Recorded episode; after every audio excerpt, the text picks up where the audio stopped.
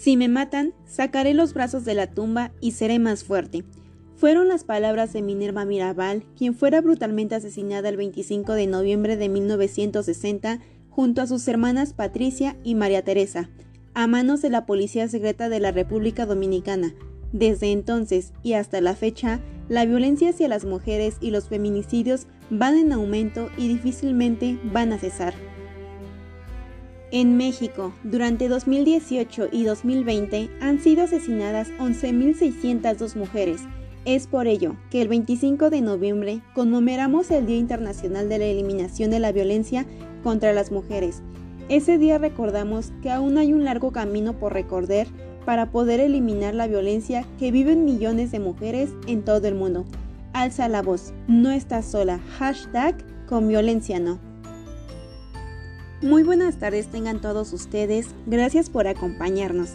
El día de hoy, el episodio viene un poco fuerte, ya que mediante nuestra página de Facebook, algunas mujeres nos hicieron el inmenso favor de compartir sus experiencias en torno a la violencia que han sufrido y el día de hoy decidimos plasmarlas en este podcast Cabe mencionar que cada historia será narrada bajo un seudónimo para respetar la integridad de nuestras mujeres y cambiaremos algunas palabras un poquito fuertes por respeto a la sensibilidad de ustedes. Vamos allá. La siguiente historia la comparte Katia, una chica cercana, muy querida y valiente. Y nos dice, me llena de coraje saber que personas así estén todo el tiempo entre nosotros sin siquiera notarlo. Mucho les agradecería que se tomaran el tiempo para leer y compartir. Hasta el momento me arrepiento de haber eliminado toda evidencia de las marcas en los brazos y cuello por las agresiones físicas que recibí de esta persona. Nunca debí confiar otra vez, pero esto pasó. La misma persona que me prometía cambios y me decía palabras cariñosas, pero al mismo tiempo actuaba de manera violenta, y qué decir de su familia, porque para ellos yo soy una che vieja uta y una maldita erra, porque por fin me di cuenta de la persona con la que estaba. Desde luego, yo no podía responder con la misma fuerza física por miedo a que intentara lastimarme con algo más. Nunca olvidaré las groserías, malas palabras y desplantes de la mujer que fue mi suegra, los ataques que recibí por parte de mi expareja por no querer perdonarle un error, las ocasiones en que arrojó mis cosas y mi ropa al piso sin importarle nada, las veces en que mis libretas las aventó en mi cara sin importarle lo que significaban para mí cuando me arrojó la comida, salsa y agua encima de mí mientras cenábamos, las humillaciones y burlas que hizo diciendo que solo era una chef feminista más haciéndome la víctima y que hacía drama por nada. El momento en que una mala interpretación por parte de su mamá detonó una fuerte discusión y entonces yo quedé como una mentirosa. Y Uta, por confiar en su familia y por supuesto, en esa discusión también me lastimó físicamente y solo le pedía que se alejara en ese momento porque le tenía miedo y lo desconocía. No le importó, seguía con su actitud violenta y abusando de su fuerza, empujándome en la calle y levantándome la mano. Llegó el momento en que volvimos a casa y él decidió salirse de la calle con todo el dinero sin interesarle las deudas que teníamos, como muchas ocasiones pasó, y al final me culpó a mí por no haber sido responsable en ese aspecto, como si yo tuviera la culpa de sus malas decisiones. Las ocasiones en el que él tenía que decidir qué ropa usar, porque si no vestía bien, era por querer provocar y llamar la atención de otros chicos, y si me decían o hacían algo, era porque yo me lo buscaba por la ropa que llevara puesta, que si no llegaba a puntuar a cualquier lugar que acordáramos, era porque yo estaba con otra persona.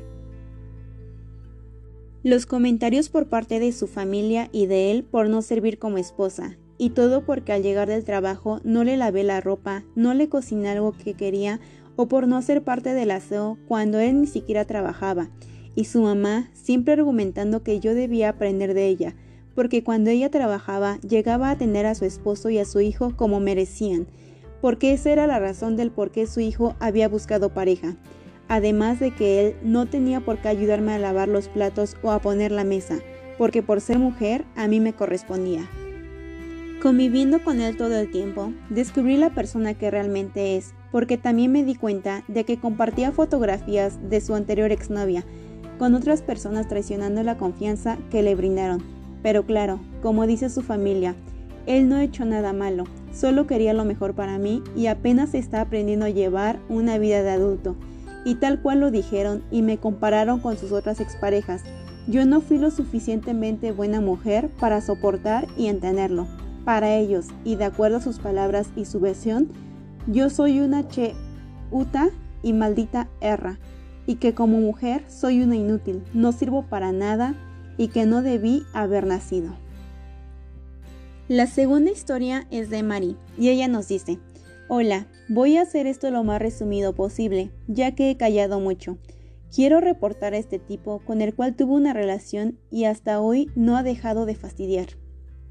Tuve una hija con él, de la cual nació prematura por daños físicos que este tipo hacía hacia mi persona, cuando yo comienzo a estar embarazada.